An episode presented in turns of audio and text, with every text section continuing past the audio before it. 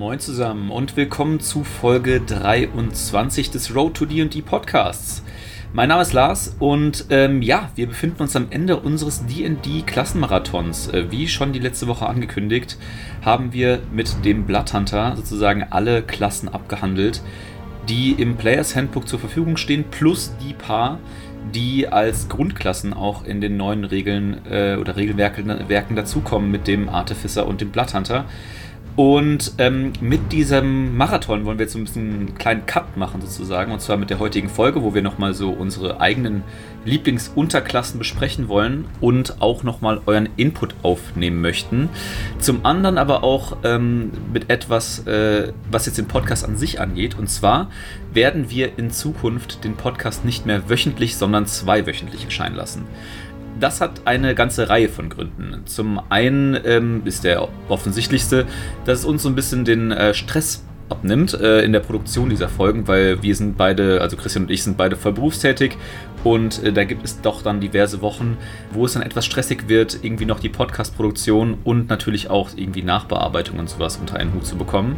Der andere, der uns aber gerade diese Woche nochmal eingefallen oder aufgefallen ist, ist, dass wenn wir eine eher interaktive Folge machen wollen, also wo wir auch euren Input aufnehmen, wie jetzt ja in der letzten Woche geschehen oder mit dieser Folge hier geschehen, wo ihr uns ja auf Instagram Input geben konntet für eure Lieblingsklassen und liebsten Unterklassen, wird das einfach ein bisschen dumm, muss man ganz ehrlich sagen. Denn zum einen müssen wir ja quasi irgendwie euch eine gewisse Zeit geben, uns Input zu geben und dann muss es ja irgendwie eine Zeit geben, wo wir sozusagen einen Cut machen und die Aufnahme starten. Und das können wir leider irgendwie nicht wirklich realisieren, wenn wir das quasi am gleichen Tag oder am äh, späten Vortag äh, des Veröffentlichungstages machen.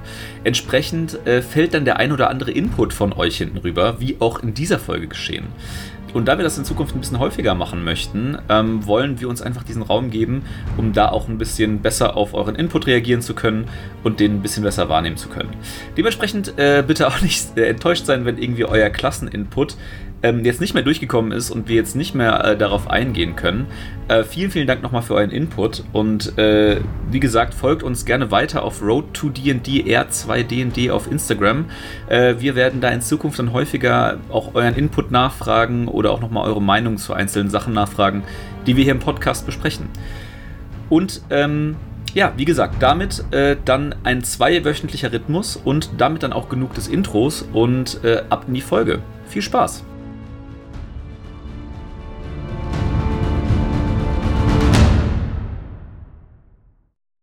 Moin zusammen und willkommen zur neuen Folge Road to D&D. Boah, holpert schon richtig, holpert schon richtig das Intro. Richtig stark. Ja, richtig gut, richtig professionell. Ähm, und willkommen zur letzten Folge unseres äh, D&D Klassenmarathons. Wir haben es tatsächlich geschafft. Äh, also der ja. Christian ist auch dabei. Moin. Ja, hallo, hallo. Boah, boah, das war das beste Intro von allen diesmal. Ey, so, ich war einfach so smooth reingestartet. Ah, okay, war jetzt ein bisschen reingeschissen. Aber die äh, Folge 23 und immer noch beim Intro vollkommen, vollkommen überfordert. Alles, alles cool, alles cool. Vor allem gut, dass wir letztes Mal auch schon angekündigt haben, das war's mit den Klassen. Jetzt nochmal diese Klassenfolge. Ja, ja. Okay, also, wir machen ja heute keine, also die, der, der Klassenmarathon ist offiziell beendet. Wir machen heute, wir besprechen mit euch heute keine neue Klasse. Ähm, das war, das haben wir jetzt schon in der letzten in Folge angekündigt. Äh, denn heute geht es so tatsächlich darum, was sind denn unsere liebsten Klassen, äh, die wir bis jetzt mal gespielt haben oder die, wo wir die Konzepte einfach super interessant finden. Und ähm, auf unserem Instagram-Kanal R2DND für Road to DD haben wir ja in den letzten Tagen und den letzten zwei Wochen ähm, auch so ein paar Aufrufe gestartet, dass ihr uns auch ähm, eure liebsten Klassen, favorisierten Klassen äh, vorschlagen konnt, konntet. Ähm, und äh, da ist tatsächlich einiges zusammengekommen. Und äh, vielen Dank erstmal dafür. Und äh, erste, erstes Learning ist, alle mögen den Warlock, was mich dann doch ein bisschen gewundert hat. Und äh, ja, das ähm, gehen wir heute mal ein bisschen durch. Und wie gesagt, unsere Top 3 liebsten Klassen bzw. Unterklassen.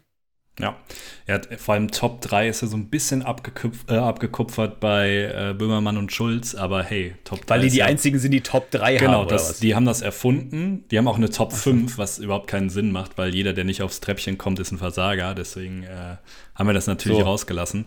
Aber ja, die haben das erfunden. Das ist, ein, ist hinlänglich also bekannt die, mittlerweile. Generell Rankings im Allgemeinen. Ja. ähm, als, als Ranking-Influencer. Das ist vollkommen, vollkommen fair. Ähm, ja, aber äh, tatsächlich haben wir uns gar nicht ausgemacht, wie wir, das, wie wir die Sache angehen wollen. wollen, wollen wir, soll jetzt jeder von uns einfach mal so durch seine Top 3 führen oder machen wir quasi, du stellst deinen, deinen dritten Platz vor, ich meinen dritten Platz und wir hangen uns so das Treppchen hoch? Das hätte ich so gesagt, oder? Dann bleibt es spannend. Okay. ah, dann muss ich vielleicht nochmal um, umsortieren. Hast, hast meine, du denn deine Top 3 einfach deine liebsten drei oder so nach dem Motto, der erste ist besser als der dritte?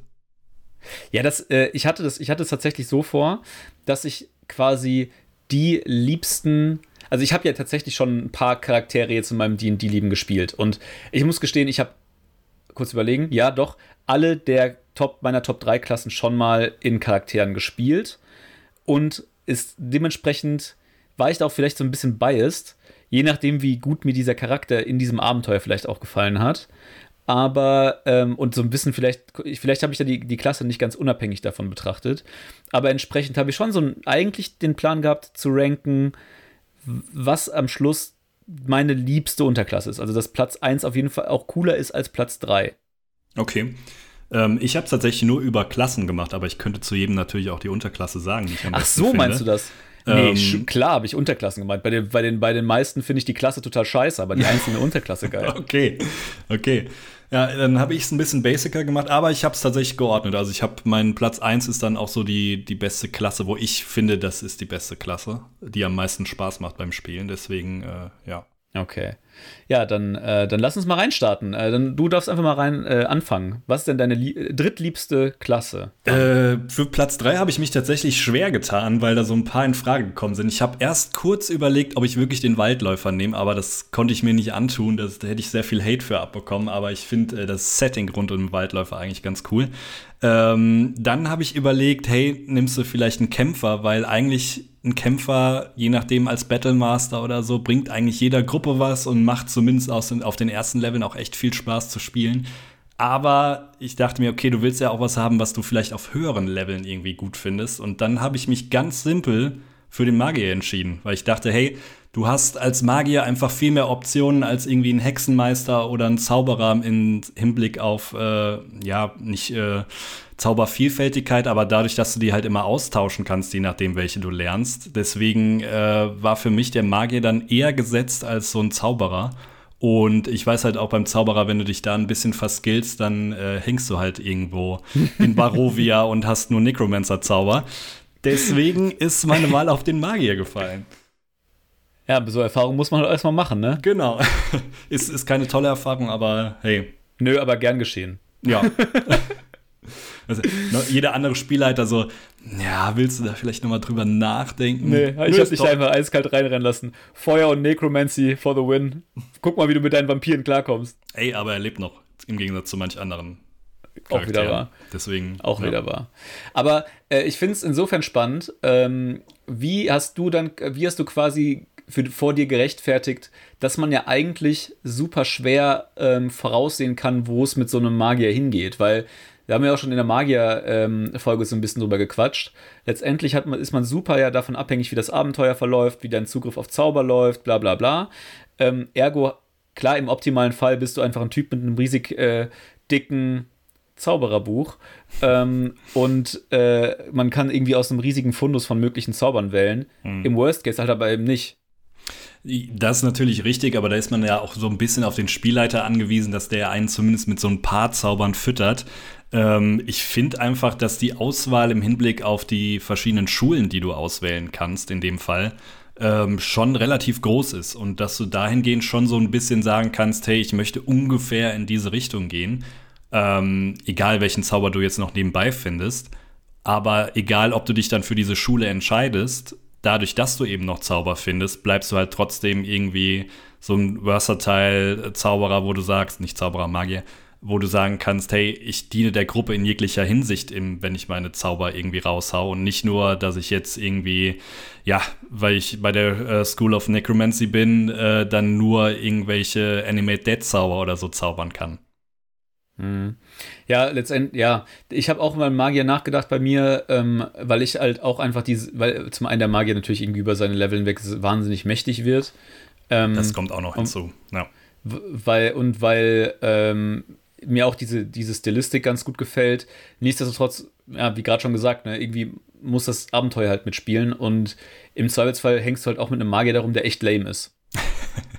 ja, ja, das, das einzige Problem, wo ich so ein bisschen immer beim Magier denke, okay, eine Feder tötet dich halt, ne? Also Du musst halt ja. schon so irgendwie die ersten Level so ein bisschen überleben und dich im äh, Hintergrund halten. Was heißt nur die ersten Level? Eigentlich musst du dich als Magier immer im Hintergrund halten. Ich wollte gerade sagen, das wird sich nicht ändern. Genau, aber zumindest bekommst du ja auch ein paar Verteidigungszauber auf den höheren Leveln, die dich äh, nicht so anfällig daherlaufen lassen, wie jetzt irgendwie auf Level 1, wo dich der Goblin-Pfeil schon töten kann.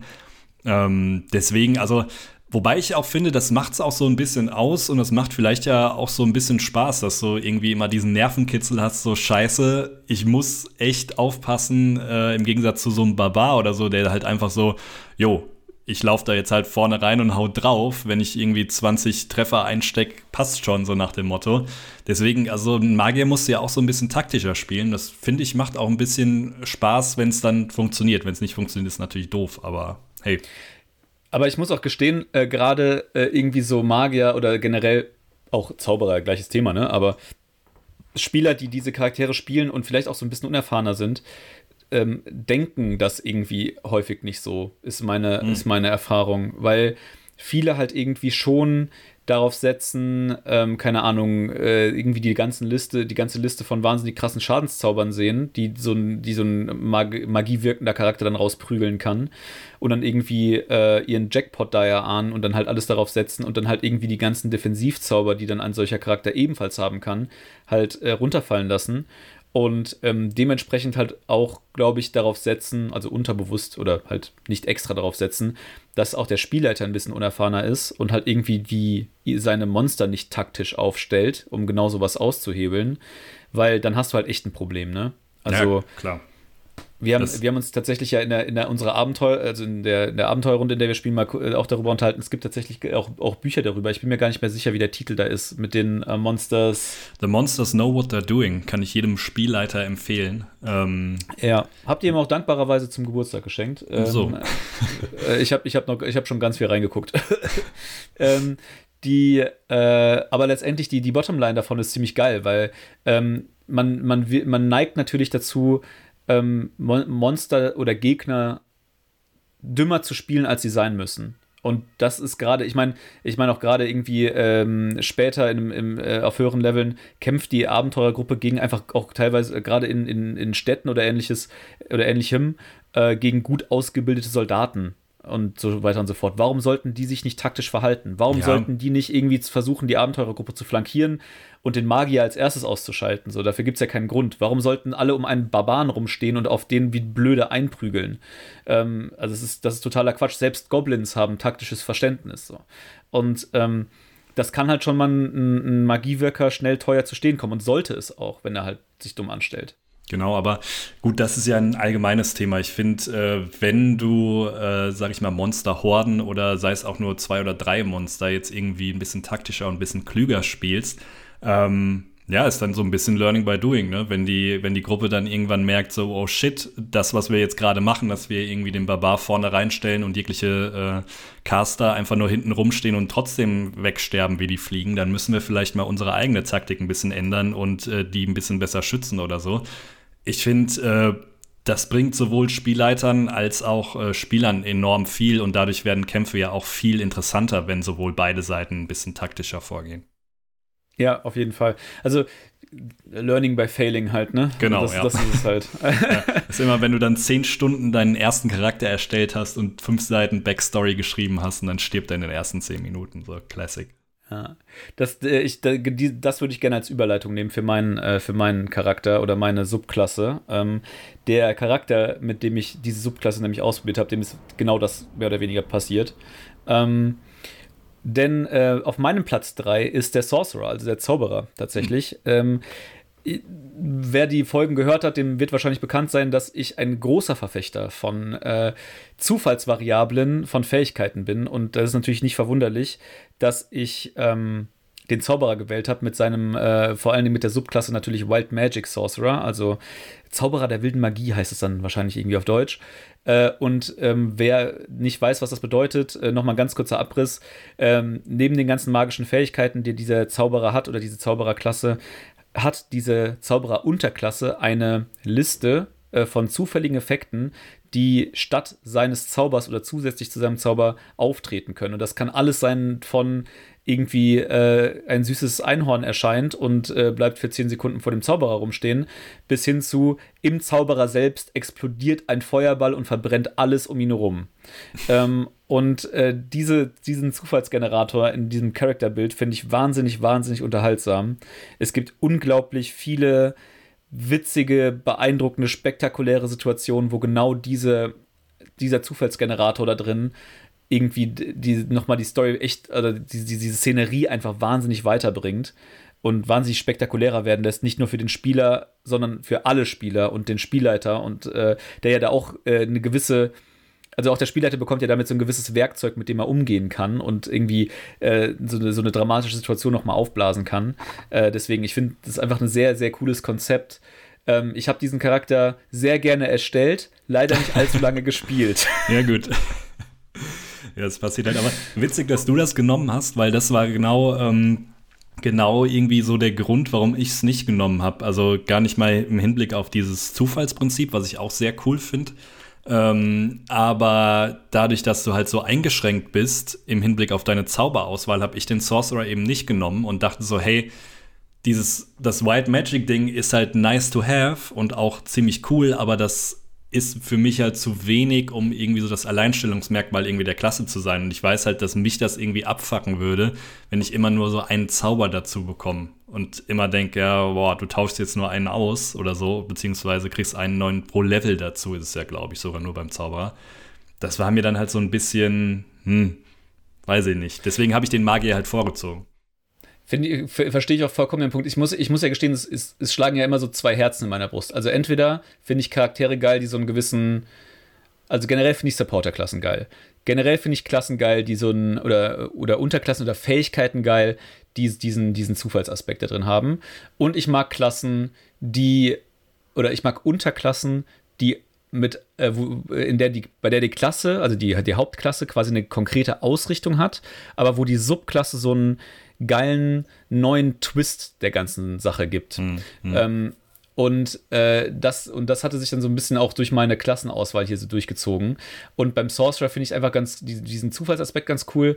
So eine, wenn ich, wenn wir quasi auch Subklassen wählen würden, ähm, die über den, äh, über die Klassenauswahl des normalen Players Handbooks hinau äh, hinausgehen, wäre es wahrscheinlich auch eine andere Klasse geworden oder eine andere Unterklasse geworden.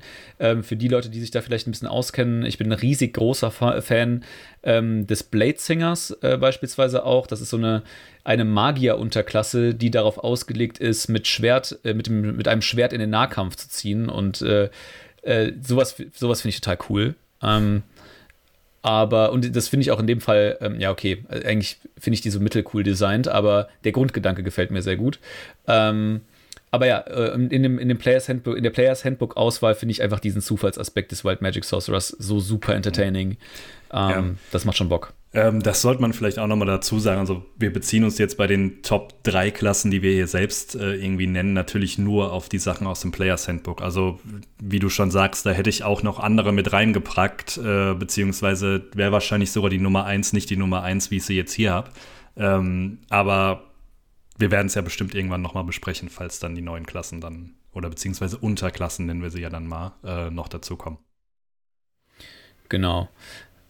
Ja, dann äh, mach doch mal weiter mit deiner Nummer zwei. Ja, Nummer zwei ähm, ist, glaube ich, auch so die einzige Klasse, wo ich gesagt habe, zumindest äh, in unseren Folgen, dass sie mir sehr gut gefällt, beziehungsweise eine meiner Lieblingsklassen ist. Und das ist natürlich, äh, ich fange den Pfeil und werfe ihn zurück, äh, der Mönch. Ähm, war irgendwie Ach, klar. Ja, ich dachte mir halt, okay, du willst, wie du schon eben sagst, äh, eine, eine Support-Klasse noch da drin haben. Und ich finde, der Mönch ist halt unterschätzt als Support-Klasse und kann halt auch zusätzlich sehr gut noch austeilen. Deswegen ist er bei mir auf der 2. Ähm, Gerade dazu, wenn ich mich jetzt für eine Unterklasse entscheiden müsste, würde ich wahrscheinlich irgendwie, äh, ich glaube, Weg des Schattens heißt es auf, äh, auf Deutsch, diese Ninja-ähnliche Klasse ähm, nehmen, weil dadurch hast du halt noch ein paar coole Zauber dabei, beziehungsweise kannst dich gut im Dunkeln tarnen und so weiter. Finde ich, kann man relativ cool ausspielen, auch so vom Roleplay her. Aber der Mönch ist halt so, was man immer nicht vergessen darf es gibt halt sehr viele Fähigkeiten, die der Mönch hat, äh, womit er Geg äh, Gegner betäuben kann oder Gegner zurückstoßen kann. Und das ist so eine unterschätzte Fähigkeit im Hinblick auf, geil, du kannst deinen Barbaren oder Kämpfer oder selbst wenn es jetzt irgendwie äh, zur Verteidigung irgendwie den Magier und so ist, so gut unterstützen und auch so mächtig unterstützen, wenn man irgendwie sage ich jetzt mal, äh, wenn wir jetzt schon wieder bei Curse of Strahd sind, wenn man dann gegen äh, Strahd endlich mal kämpfen sollte und man lässt ihn durch den Mönch halt irgendwie mal zwei Runden aussetzen in gewisser Hinsicht, halt egal ob jetzt Strahd oder welcher Endboss auch immer, dann kann das schon extrem mächtig sein und es bringt halt anderen äh, Klassen auch so einen riesigen Vorteil dadurch. Deswegen Nummer zwei bei mir der Mönch. Ich, ich, meine Reaktion, äh, meine, meine, überraschte Reaktion war auch gar nicht darauf hin, äh, irgendwie hinzuführen, dass ich die Klasse nicht für einen Level oder für einen, einen zweiten Platz hier ähm, als, als, als äh, es wert erachte. Ähm, mich wundert oder mich hat das nur insofern überrascht, weil das hatten wir ja auch schon in, äh, bei, der, bei der Klassendiskussion damals in der Folge. Ich finde Mönche halt einfach in, in Abenteuern so dermaßen unterrepräsentiert. Also wir haben jetzt gerade ja eine gemeinsame Abenteuergruppe nochmal gestartet, wo jetzt mal ein Mönch dabei ist, aber das ist wirklich eine der wenigen, mit denen ich jemals gespielt habe. Und ich verstehe ja. nicht warum, weil ich gebe dir ja vollkommen recht, die Klasse hat, hat, hat mega Potenzial. Und auch gerade für Einsteiger ist das eine großartige Klasse, wie du echt mit einer überschaubaren Art und, oder einer, einer überschaubaren Menge von Werkzeugen echt super coole Sachen machen kannst. Aber es spielen super wenig Leute. Das stimmt. Ja, weil ich glaube, es, wenn man die Klasse so gerade am Anfang irgendwie durchliest, denkt man halt wirklich, es ist irgendwas so Martial Arts mäßiges, was es ja auch ist. Wobei man muss es ja auch nicht so Martial Arts mäßig ausspielen. Aber ähm, es klingt halt sehr einseitig, wenn man es das erste Mal liest, was es aber gar nicht ist, wie ich finde. Also es gibt halt super viele Fähigkeiten und durch die Keypunkte kann man äh, schon auf dem Schlachtfeld oder auch bei anderen Sachen wahnsinnig gute Sachen machen, die der Gruppe so viel bringen. Und wenn du das das erste Mal liest, denkst du, jo, ist halt ein Typ, der schlägt zu. So, das war's. Ja. Und ähm, ich glaube, das ist ein Grund. Oder, was wir ja auch in der, in der Klassenfolge besprochen haben, es liegt wirklich daran, dass viele denken, ja, es passt irgendwie nicht so wirklich ins Setting rein. Könnte ich mir auch vorstellen. Ja, ja, ich glaube, ich glaub, das ist halt immer noch ein, ein Faktor. Und es ist auch ein Faktor, äh, der immer dazu führt, dass ich diese, dass ich in diese Klasse schlicht und einfach nicht denke. Wenn ich halt irgendwie über neue Charaktere nachdenke, die ich mir erstellen will, oder irgendwie ähm, auch, auch NPCs nachdenke, die ich irgendwie für die Abenteurergruppe als Spielleiter erstellen will. So, ich habe diesen Mönch halt nie auf dem Schirm, ähm, weil die halt einfach so irgendwie dann doch so ein Fremdkörper in dieser Fantasy-Welt für mich immer noch ist. Obwohl mhm. das ja überhaupt, also es gibt ja keinen wirklichen Grund, warum der nicht da reinpassen sollte. Also ganz im Gegenteil. Ähm, nee, eigentlich nicht, ne? Also. Ja, das, ich, ich, ich, check's auch nicht. Das sind die ganzen äh, Jackie Chan und sonst was Filme, die man irgendwie als Jugendlicher geguckt hat und das jetzt irgendwie da. Ich meine, Way of the Drunken Master ist halt daran angelehnt. So, das kann, ist, wird halt ja, so sein, 100 Pro. Aber die anderen, es gibt ja auch noch andere Unterklassen. Ähm, deswegen und ich sehe eigentlich auch nicht gar, also du könntest natürlich auch ähm, jetzt hier den ähm, na, Way, of the äh, Way of the Shadow, den ähm, Weg des Schattens, könntest du natürlich auch sehr gut beim Schurken irgendwie ansetzen. Aber das wäre ja irgendwie auch ein bisschen zu einfach, finde ich. Also, das ist. Ja, und da hast du auch wieder nicht so viele Support-Sachen, ne? Genau, so. das kommt auch noch hinzu. Plus, ähm, man muss ja immer bedenken, ja, wenn du eine Unterklasse wählst, willst du dich ja irgendwie spezialisieren, nochmal auf irgendwas. Und als Schurke bist du ja eigentlich schon in allen Sachen spezialisiert, was irgendwie Way of the Shadow so ein bisschen bietet. Also du bist, äh, du hast hinterhältige Angriffe, du kannst sowieso ein bisschen mehr aus dem Schatten aus agieren und so weiter. Das hast du ja, als das agieren, du kannst aus dem Schatten raus Schaden machen. Genau. so. Ja, das, das meine ich natürlich, aber das hast du als ja, Grundmönch hast du das ja nicht. Deswegen, das meine ich. Also du kannst damit irgendwie ja, so ein bisschen beides auch abfangen. Weil ich meine, du wirst als Mönch, wenn du zumindest irgendwie äh, den auf Geschicklichkeit ein bisschen pushst, kannst du halt auch viele Schurkensachen noch abfangen. Aber gleichzeitig kannst du auch Kämpfersachen abfangen. Ich finde, die ist halt wahnsinnig vielseitig noch zusätzlich, die Klasse. Ja, und ich muss auch echt sagen, gerade im Vergleich mit dem Schurken, das hatten wir auch, glaube ich, in der Schurken-Folge ähm, nochmal kurz thematisiert.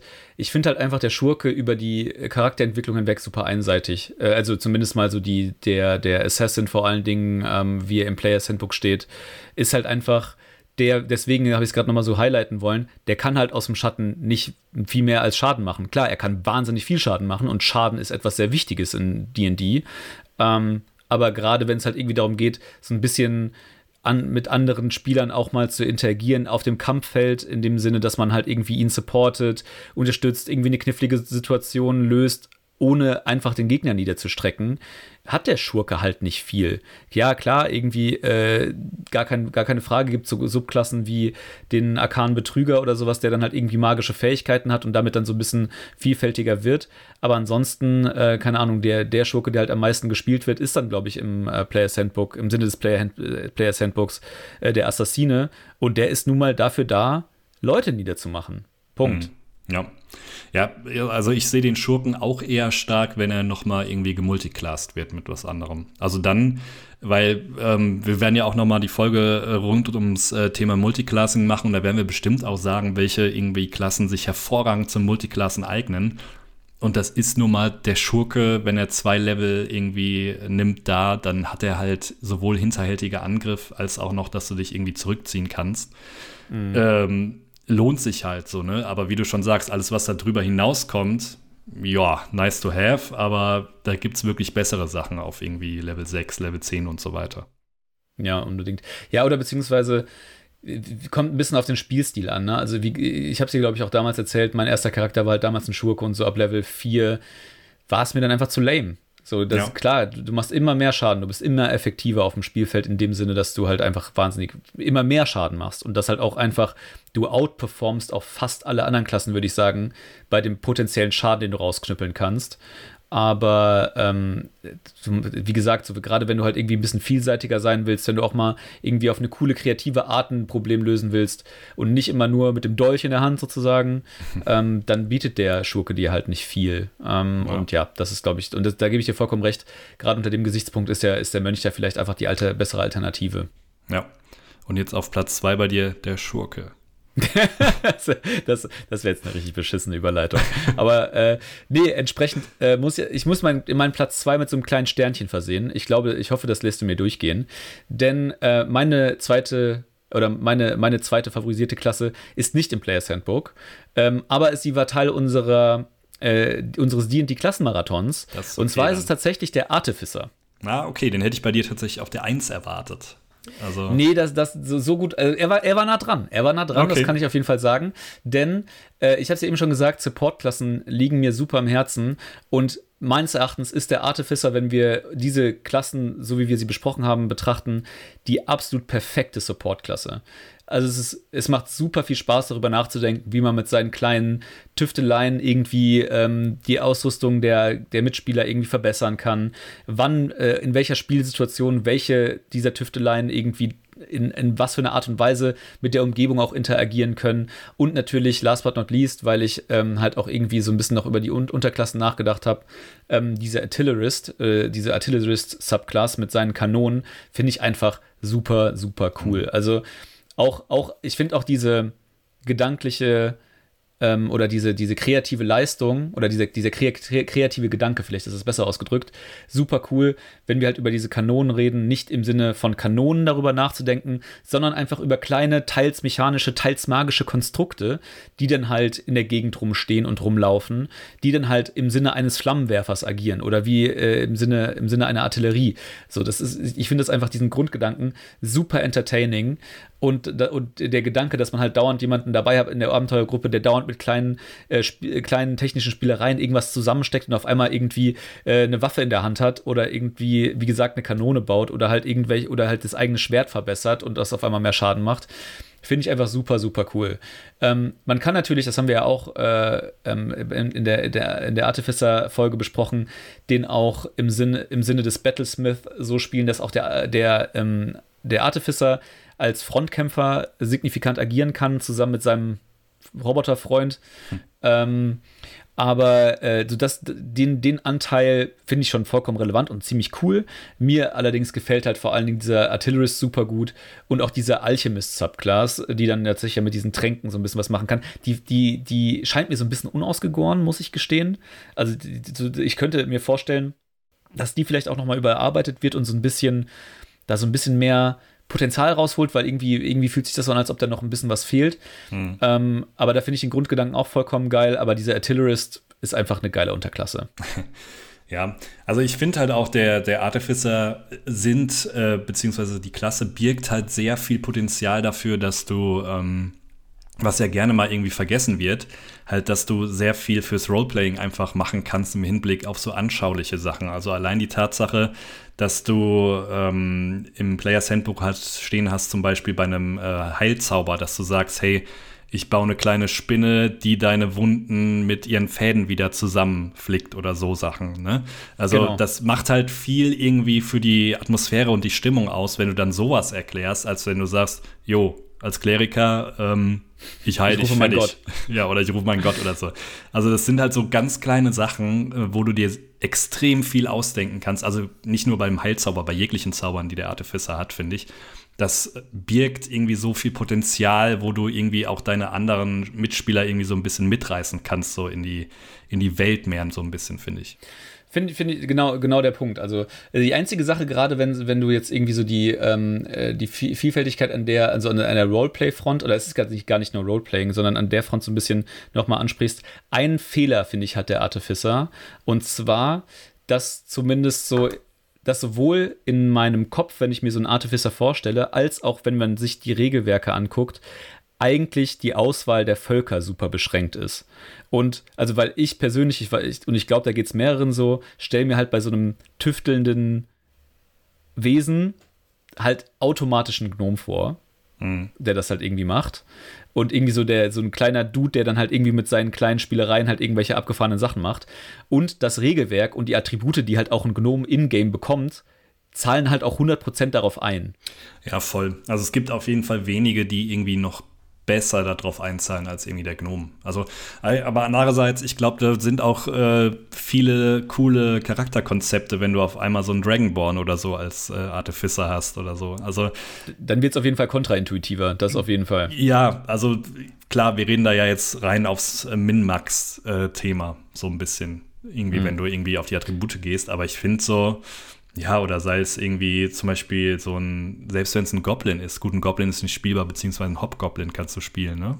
Soweit ich weiß. ein Goblin kann, ein Goblin ist tatsächlich im, im Volos Guide to Monsters ist, glaube ich, auch für einen Goblin-Stat-Block da drin ja? und eine Entwicklung.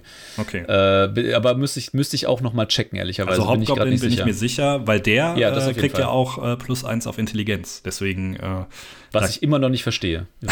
das sind halt die intelligenteren Goblins. Ach so, okay. So. ja, jetzt macht's total Plus Sinn. Plus eins.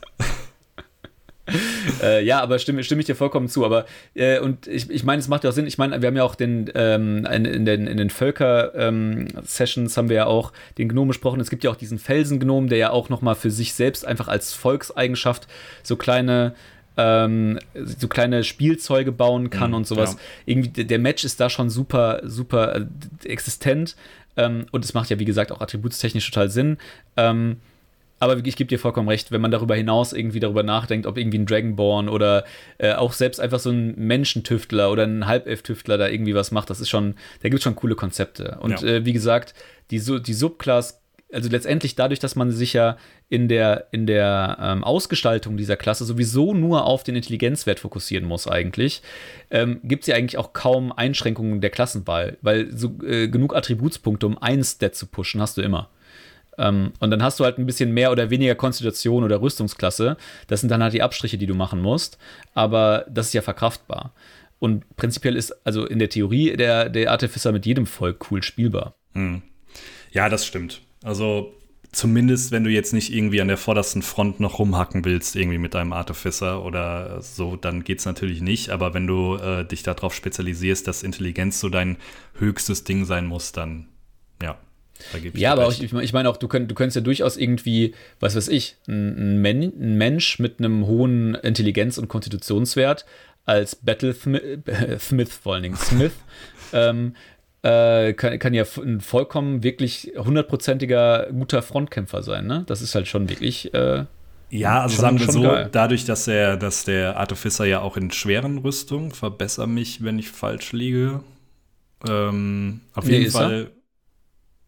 Ja. Also ne? in, in, mittleren, also der Artificer an sich in mittleren Rüstungen und der Rüstung. äh, Battlesmith okay. in schweren. Ja, okay. Aber selbst der normale Artificer, also der ist ja schon allgemein, je nachdem, welche Rüstung er trägt, eigentlich besser gerüstet. Also da muss ja. jetzt nicht unbedingt die Schicklichkeit nochmal irgendwie für die Rüstungsklasse her. Das geht schon alles, das stimmt. Was, was ich mir, was ich mir gerade, um äh, kurz mal äh, thematisch vollkommen abzuweichen, aber äh, ich habe mir ja vorgenommen, tatsächlich äh, mal so die ganzen äh, prämierten und gehypten Anime-Serien dieser Welt durchzugucken. Ähm, und habe jetzt so meine, habe so die ersten Schritte mal in dieser Welt jetzt gewagt und bin auf die Serie Full Metal Alchemist gestoßen. Ich glaube, ah, ja. die ist auch derbe alt und ich glaube, die kennen ja. auch ganz, wahrscheinlich ganz viele. Nur ich kannte sie bis vor kurzem nicht. ähm, und äh, da, da ist mir das nochmal so ein bisschen in den Kopf gekommen, weil er ja auch der Protagonist quasi mit seinem äh, riesigen metallenen Bruder die ganze Zeit durch die Gegend läuft. Mhm. Ähm, fand ich so, so, metaphorisch ganz cool, ob man so, solche Charaktere nicht einfach auch als, äh, als Artificer nachbauen könnte. Wie heißt der nochmal? Al Alfonso oder so? Elfens, ja. Ja, okay. Al Alfonso. Al Alfonso. Ja. Ich habe italienische auch, Version wieder geguckt. ich habe es tatsächlich auch ewig nicht gesehen. Das stimmt, das ist auch irgendwie aus den 90er oder 80er sogar? Nee, 80er nicht. Keine Ahnung. 90er. Äh, also die ersten sein. Folgen wirkten auf jeden Fall nicht aus den letzten Jahren. so letzte aber Woche sehr, aber sehr coole Serie. Ich bin, ich bin sehr begeistert, muss ich ja, Es, also es gibt viele Anime-Serien, die irgendwie unterschätzt werden, auch wenn man irgendwie gar nicht in dem Thema drin ist. Irgendwie so. Ich habe auch ewig keine mehr geguckt, aber da gibt es schon coole Sachen. Apropos Anime, was ist denn eigentlich dein Platz 1? Schlechteste Überleitung ever. Ähm, ja, also ich, wir hatten schon ein paar schlechte Überleitungen in diesem Podcast und ich glaube, die kommt nicht mal unter die Top 5 der schlechten Überleitungen. Ja, ich bin mir nicht sicher. Ähm, ja, ich habe mir gedacht, hey, ich brauche irgendeine Klasse, die mir äh, im Prinzip alles offen lässt und die im Endeffekt alles kann. Deswegen habe ich den Baden gewählt. Ähm, relativ simpel erklärt, der Bade kann alles nach dem Motto. Ähm, nein, er kann natürlich nicht alles, aber er kann sehr, sehr viel und äh, das ist halt irgendwie das, was die Klasse ausmacht. Denn ähm, ja, ist das, was wir ja immer so ein bisschen beschwören. So, D&D ähm, besteht eben nicht nur aus Kämpfen und draufhauen und äh, so viel Schaden wie möglich austeilen, und ab und zu gibt es halt auch irgendwelche Sachen, beziehungsweise irgendwelche Abenteuer, wo man mal, ja, fünf Sessions hintereinander einfach nur reden muss mit irgendwelchen NPCs oder irgendwelche Intrigen aufdecken muss oder sonstiges. Und dafür ist der Bade natürlich wie gemacht, ähm, weil er gefühlt in jeglichen Sachen geübt ist, je nachdem, welche Unterklasse man nimmt natürlich. Ähm, kann aber gleichzeitig natürlich auch noch zaubern, was auch mega ist für eine Klasse, die so viel kann und äh, ist auch, je nachdem, wenn man zum Beispiel einen Rapier nehmen würde, auch äh, im Nahkampf gar nicht so schlecht. Deswegen für mich eigentlich die vielseitigste Klasse und damit eigentlich auch die beste Klasse in D&D der Bade. Also die vielseitigste würde ich äh, 100% zustimmen und ich bin auch riesengroßer Fan dieser, dieser Klasse. Ähm, ironisch hat, äh, hat die Klasse es nicht mal unter meine Top 3 geschafft, irgendwie der, der Klassen, die ich am interessantesten finde, weil ich finde, der Bade hat ähm, ähm, der ist zwar vielseitig, also der ist zwar der vielseitig, also mit Abstand die vielseitigste Klasse. Wie gesagt, mhm. stimme ich dir vollkommen zu. Aber ähm, irgendwie fehlt mir da so ein bisschen der, so die, die Charaktervision. Äh, die, das kann aber auch an mangelnder Kreativität meinerseits liegen, so wo, wo, wo man den so cool hinentwickeln kann und wie so eine coole Story da aussehen kann. Weil irgendwie dadurch, dass er irgendwie in jedem, in jeder Sache gut ist, ähm, ja, finde ich den fast schon so ein bisschen profillos. Ich spiele ihn total gerne und ich, ich spiele tatsächlich in Baden und das macht mir super viel Spaß. Ähm, aber irgendwie fand ich da irgendwie andere Klassen cooler, aber ich kann vollkommen nachvollziehen, wenn man diese, auf diese Klasse steht. Eignet sich auch vorzüglich zum Multiklassen übrigens und gerade zum Schurken, by the way. Ja. Das wo wir beim Thema waren. Ja. ja, aber auch wenn du irgendwie, ähm, selbst wenn du sagst, hey, ich möchte irgendwie äh, keinen Komplettcaster haben, sondern irgendwie äh, eine Klasse spielen, die ein bisschen zaubern kann, aber jetzt auch nicht so wenig wie jetzt irgendwie äh, beim Kämpfer die Unterklasse, dann finde ich den Baden perfekt, weil selbst wenn du hier irgendwie ähm, College of Law heißt es auf Englisch, keine Ahnung, wie es wieder auf Deutsch heißt, ähm, des Wissens, glaube ich, bin mir nicht ganz sicher. Da kannst du ja dann sogar auf äh, Level 6 nochmal äh, zusätzlich dir aus jeglichen Zaubern zwei aussuchen, die du bekommst und bist damit halt echt so vielseitig wie sonst keine andere Klasse.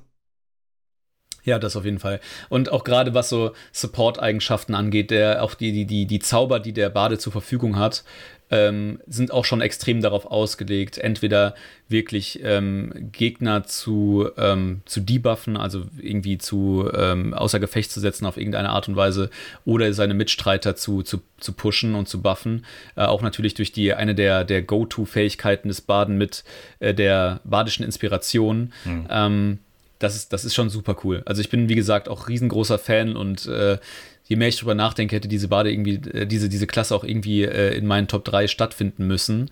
Aber äh, ist sie nicht. Hat sie nicht. Sondern?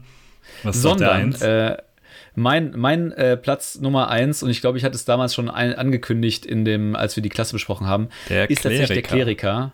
genau aber nicht in der äh, total beschissenen Kleriker-Version, wie jetzt zum Beispiel so einem langweiligen heiligen Kleriker oder sowas. Also Kleriker des Lebens meine ich damit. Oder des Lichts. Was ist von beiden die heilende Klasse? Ich vergesse, ich verwechsel es immer. Glaub, ich glaube, des Lebens, oder? Ja, macht, würde zumindest ein bisschen mehr Sinn machen.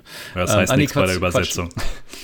Äh, Kleriker des Lichts ist der Kleriker mit den ganzen Feuereigenschaften, glaube ich. Ja, okay. Ähm, die, äh, genau, und zwar die Trickery-Domain. Ich bin mir auch nicht, hier mal wieder nicht sicher, was auf Deutsch heißt. Äh, für Domäne des.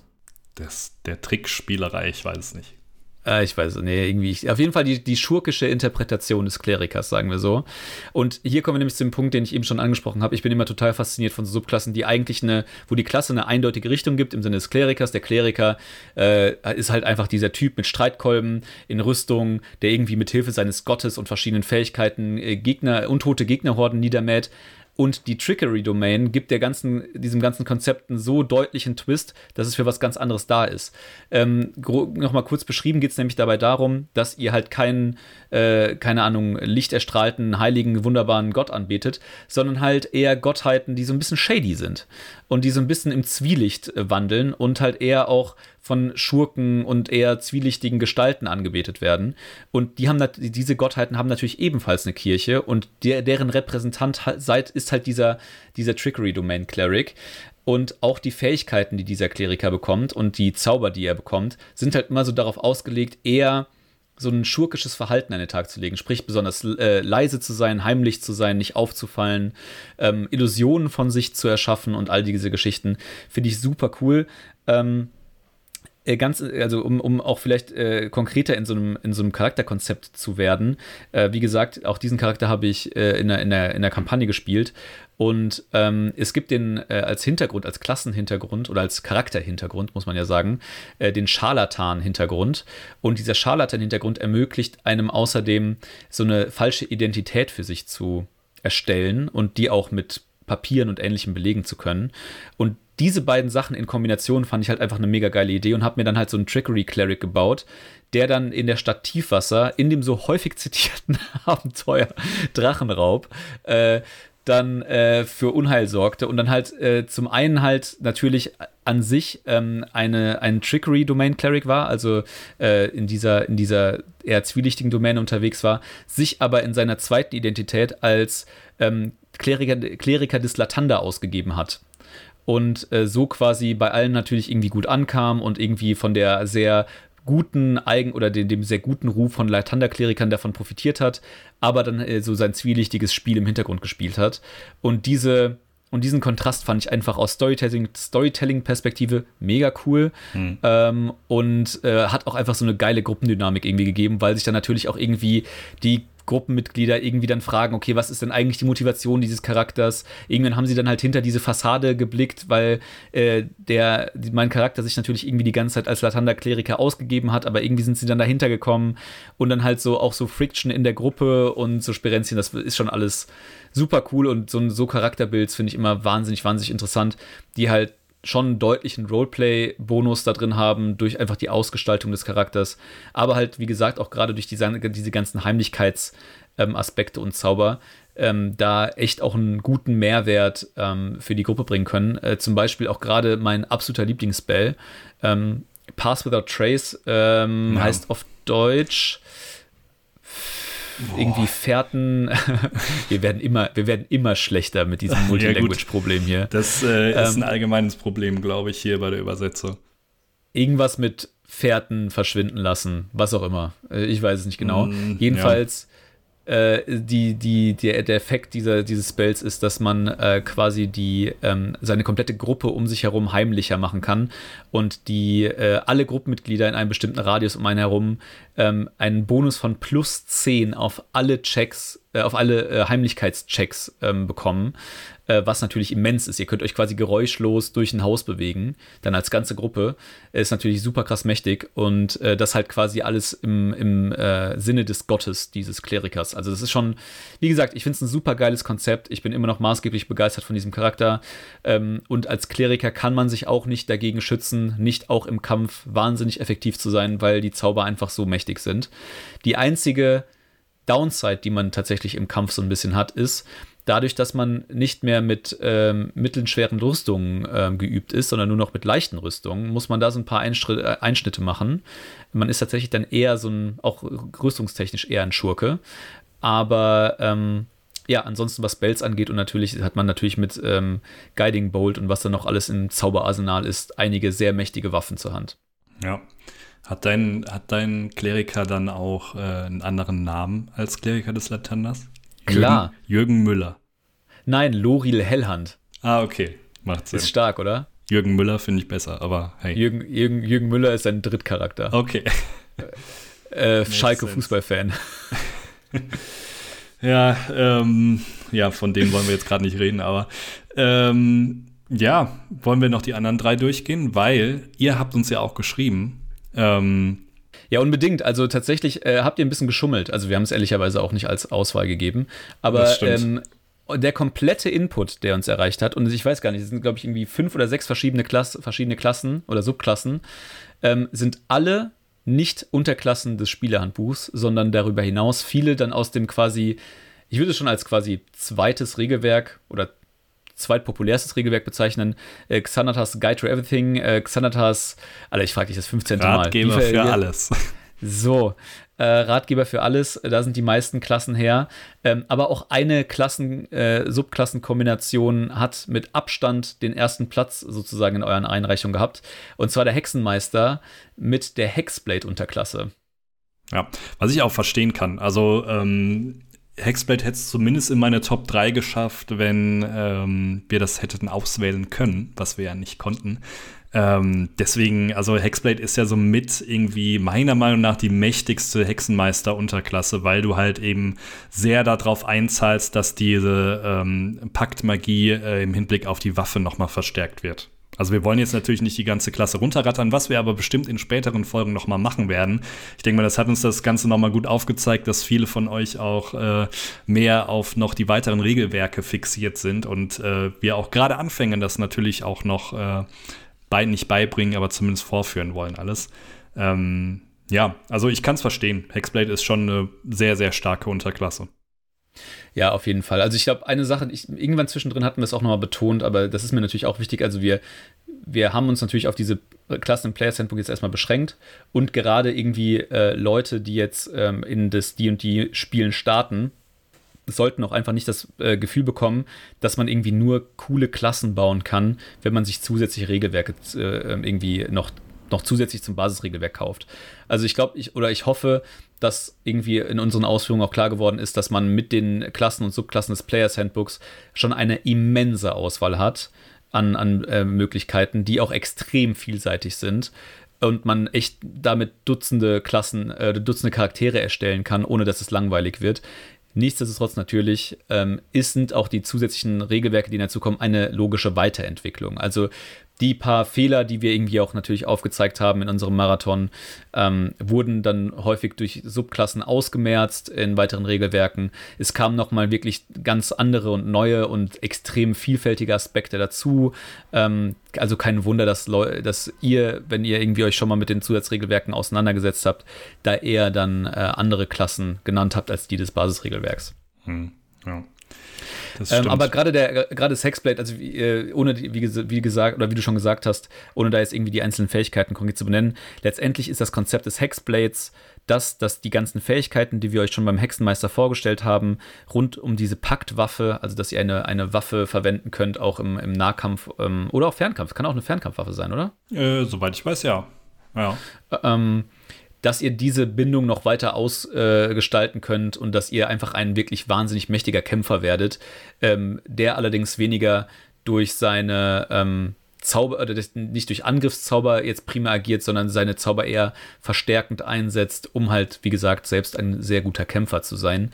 Ähm, also auch, ich finde auch total interessante ähm, Subklasse und Volker, und ich würde auch behaupten, ohne dass ich jetzt irgendwie geguckt hätte, was da irgendwie für Einreichungen kommen. Das ist eine der beliebtesten Unterklassen ja. ähm, ist, die dazu gekommen Unter sind. anderem halt auch, weil es sich hervorragend zum Multiklassen eignet. Ne? Du kriegst halt deinen Pakt beziehungsweise Hexblade, das, was du alles äh, bekommst da, die ganzen Vorteile sind halt alles auf Level 1 und 2. Das heißt, gerade für so zaubernde ah, Klassen, klar. die auch irgendwie, irgendwie auf Charisma, zum Beispiel äh, der Sorlock, äh, der Sorcerer und Warlock, ähm, ist ja eine beliebte Kombination. heißt wirklich is it, in allen. Is it a thing? It, okay. It's a thing, ja.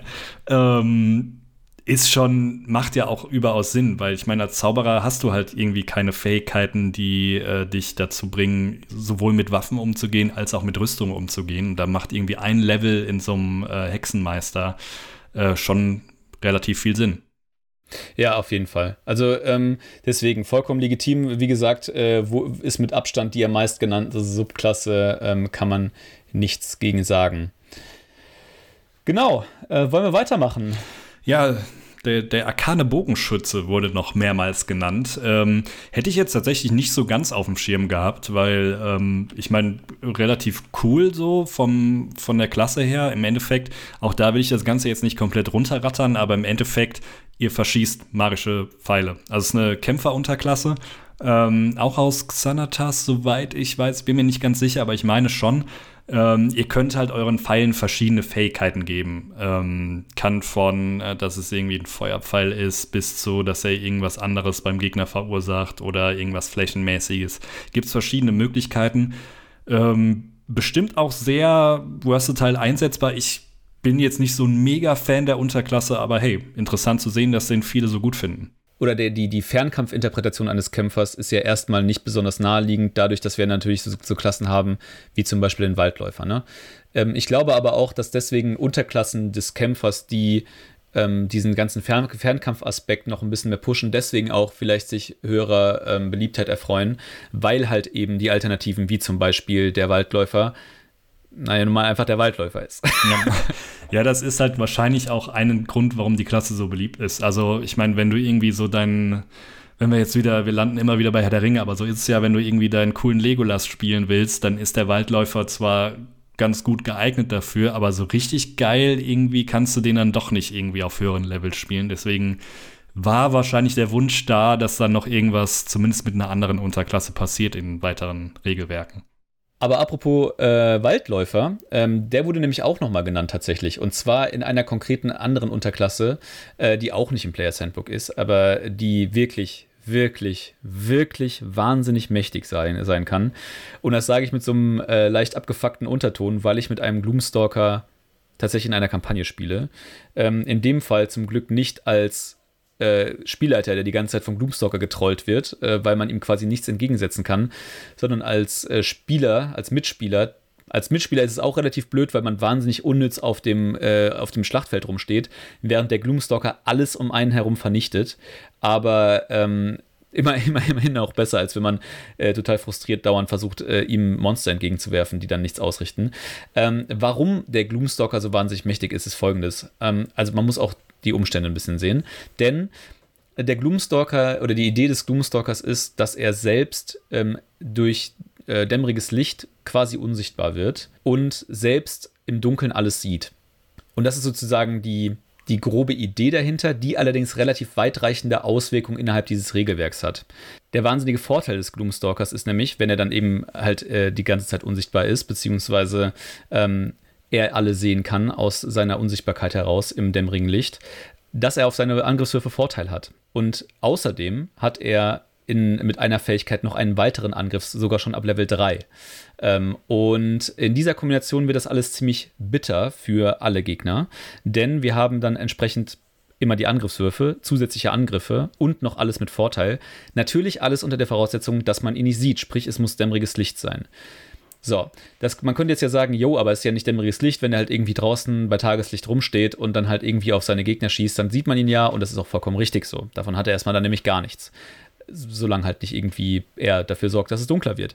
So, aber dieses äh, Abenteuer, mit dem, äh, bei dem ich mit diesem Gloom, Gloomstalker spiele, hat die leidige Eigenschaft, dass es komplett in einem Dungeon stattfindet und nirgendwo Licht ist und man ihn nirgendwo sieht.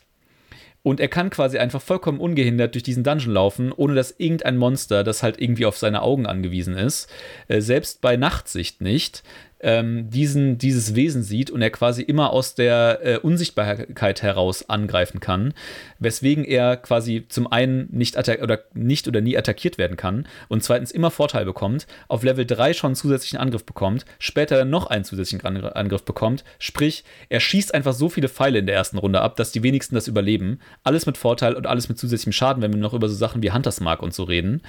Ähm, also ist es wirklich geisteskrank viel Schaden die dieser die diese Unterklasse raushauen kann, wenn diese Dunkelheitssystematik da irgendwie zu seinen Gunsten funktioniert. Ähm, wirklich, wirklich beeindruckend. Der Gag bei der ganzen Sache natürlich. Ähm, er ist halt äh, in dem Fall einfach wahnsinnig auf seinen Bogen angewiesen und auf entsprechend Piercing Damage. Sprich, sobald man einen äh, als, als Spielleiter ihm ein Monster entgegensetzt, das halt gegen Piercing Damage immun ist, ist der Typ einfach nur noch ein besserer Kleiderständer und kann einfach nichts tun. er steht damit einfach nur noch in der Gegend rum, vollkommen hilflos, kann nichts mehr tun und aus einer unfassbaren Schadensmaschine, ja, wird einfach irgendein unnützer Typ, der einfach seine, seine Meinung noch äh, irgendwie reinwerfen kann, aber auch mehr nicht. Ähm, das ist ich, so ein bisschen die Downside. Ich frage mich die ganze Zeit, warum ist der denn, der ist ja nicht für alle unsichtbar. Der ist ja eigentlich nur für Kreaturen unsichtbar, die wirklich nur in Dunkelheit sehen können. Können alle Gegner dann nur in Dunkelheit sehen? Naja, aber alle, aber alle anderen können ja ohnehin nicht in Dunkelheit sehen. Ja, gut, das stimmt. Natürlich. Ja, fair point. Von daher, und das Problem dabei ist ja halt auch, also das. Ja, was ist denn da los? Ist der, ist der Dungeon nicht beleuchtet oder was? Wer war ja, da der Inneneinrichter? Null. Ist, äh, es ist nirgendwo beleuchtet. Also die ist tatsächlich ist im, ist im Regelwerk äh, tatsächlich hier und da beschrieben, dass einzelne Räume beleuchtet sind, aber halt vielleicht 10% des Dungeons. So. Und der, der hängt halt einfach die ganze Zeit unsichtbar da rum. Der Gag dabei ist halt, dass, wenn wir da sehr nach Regeln spielen, das tun wir, also der Rest der Gruppe hat komplett Dunkelsicht, aber die hilft halt nicht gegen diesen Gloomstalker, weil er dennoch unsichtbar ist. Ähm, selbst die eigene Gruppe sieht ihn halt nicht. ja, Und halt auch nie. so. Ist halt Man nur weiß halt nie, ob der da ist oder nicht. ist halt nur unangenehm, wenn er dann stirbt und irgendwie Hilfe braucht oder so, ne? Aber Hey. Ja, das, das zum einen oder äh, wenn man halt irgendwie Ben lästern will und er einfach neben einem steht. Äh, klassischer Auch Fall. unangenehm, ja. Ja, oder du machst es halt mit Absicht. Und dann ist ja wieder okay. Ja, gut, das ist, das, da, das ist auch eher das, der Punkt, aber dann hat man wiederum viel zu viel Angst vor den ungefähr 15 Attacken mit einer Million Schaden. ähm, das, ja. ist, das ist wirklich, äh, wirklich wahnsinnig frustrierend. Und äh, ich meine, der, der schlimmste Feind dieses Charakters ist halt eine brennende Kerze, sozusagen. ähm, aber äh, in, wenn, die, wenn die Umgebungsgegebenheiten stimmen, dann ist das Ding halt wirklich einfach krass. Ja. Muss man aber hey, sagen. Fair enough, freut mich, dass ein Waldläufer es auf die Liste geschafft hat hier bei äh, den Zuhörern, weil man muss ja auch so ein bisschen dazu sagen, der Gloomstalker wurde ja auch dafür entworfen, dass er wirklich so ein Gegenpol zum schwachen Waldläufer ist. Also der Revised Ranger hat es ja leider nicht irgendwie weiter geschafft, beziehungsweise die Kombination, die wäre auch ein bisschen zu mächtig gewesen, muss man vielleicht ja. dazu sagen. Ähm, ja, also der, der Gloomstock ist ja schon mit einer der besseren Unterklassen vom Waldläufer, jetzt zumindest in den weiteren Regelwerken. Deswegen finde ich es vollkommen fein. Würde ich auch sagen. Ähm, ich würde sagen, abschließend nehmen wir noch, äh, weil wir sind jetzt auch schon wieder fast bei einer Stunde in dieser Folge, ähm, noch abschließend einen, äh, Input, den wir bekommen haben über Instagram. Ähm, der, der Input war, der Schattenmagier. Ähm, wir wussten ehrlicherweise nicht ganz, was damit gemeint ist, aber äh, wir gehen da mal von aus, dass es äh, der Sorcerer eigentlich gemeint war, nicht der, also nicht der Magier, sondern der Zauberer. Und hier die Unterklasse ist der Shadow Magic, also der Schattenmagie. Ähm, ist auch eigentlich relativ schnell erklärt und auch auf jeden Fall eine super coole Subkla äh, Subklasse, denn neben so ein paar Geschichten, die auch alle cool sind, äh, kommen wir dann gegebenenfalls halt in der entsprechenden Folge mal drauf, ähm, gibt es eine Fähigkeit, diese ähm, Unterklasse auf jeden Fall sehr, sehr cool macht. Und zwar die, äh, die, die, die Fähigkeit nennt sich Hound of Ill Omen. Und letztendlich könnt ihr einfach einen Höllenhund beschwören. Oder ich, also es ist jetzt kein Höllenhund, aber auf jeden Fall einen, einen magischen Hund, ein magisches Hundewesen, das ähm, dann äh, für euch agiert und mit dem ihr agieren könnt und eure Gegner angreift.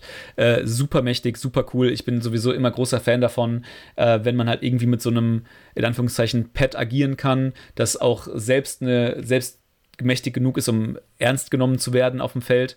Ähm, also deswegen auch eine auf jeden Fall sehr coole Klassenidee. Ja, unsere Zuhörer sind so edgy. Ist wirklich so. Ey, wirklich, ne? Keine einzige Heilklasse dabei. Ja, brauchen wir auch nicht. Ich fand auch den Kommentar gut, ähm, Joe Laschet spielt den Kleriker auf Minmax, fand ich auch sehr schön. Fair, fairer Punkt. Aber äh, ja, deswegen eigentlich mein Herz für Heiler. Ich, ich bin ja, ich bin ja auch, ich, ich war sogar in meiner, äh, lange ist es her, World of Warcraft-Zeit großer Heilerverfechter. Ähm, deswegen äh, definitiv eine wahnsinnig, wahnsinnig wertvolle Klasse. Und äh, ganz im Ernst, wenn ihr keinen Heiler in der Gruppe habt, seid ihr eher im Arsch. Ähm, ja, ich finde Heiler eigentlich auch immer gut, wenn ich sie nicht selbst spielen muss. Also.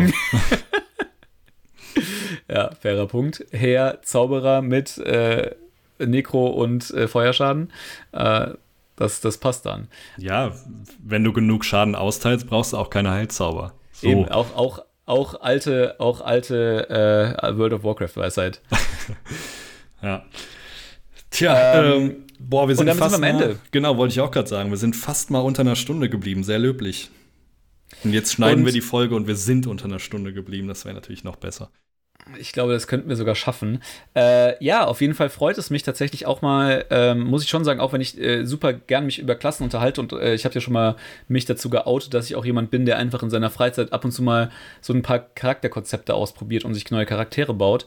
Äh, nichtsdestotrotz bin ich auch happy, dass wir diesen Marathon so ein bisschen mit, äh, für uns abgeschlossen haben und mal wieder über andere Aspekte des Regelwerks reden können ähm, und vielleicht auch den ein oder anderen Deep Dive in mal so Sachen äh, machen können, die wir zwar in den, in den Klassenvorstellungen vor, äh, ähm, angeschnitten haben oder vorgestellt haben, aber nie so wirklich irgendwie in die Tiefe gehen konnten. Und wir werden definitiv schnell genug wieder zu Klassen kommen, äh, was da irgendwie an zusätzlichen Unterklassen mittlerweile unabhängig vom Spielerhandbuch äh, rausgehauen wurde, ist ja auch einfach eine gigantische Menge. Langweilig ja, wird uns nicht. Das glaube ich auch nicht. Deswegen, die nächsten Folgen sind gesichert. Das auf jeden Fall.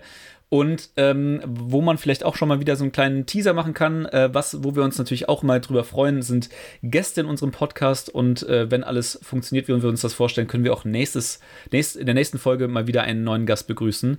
Freue ich mich auch schon, auch schon sehr drauf. Und in diesem Sinne, bis dahin, würde ich sagen. Würde ich auch sagen. Bis dann. Ciao. Ciao.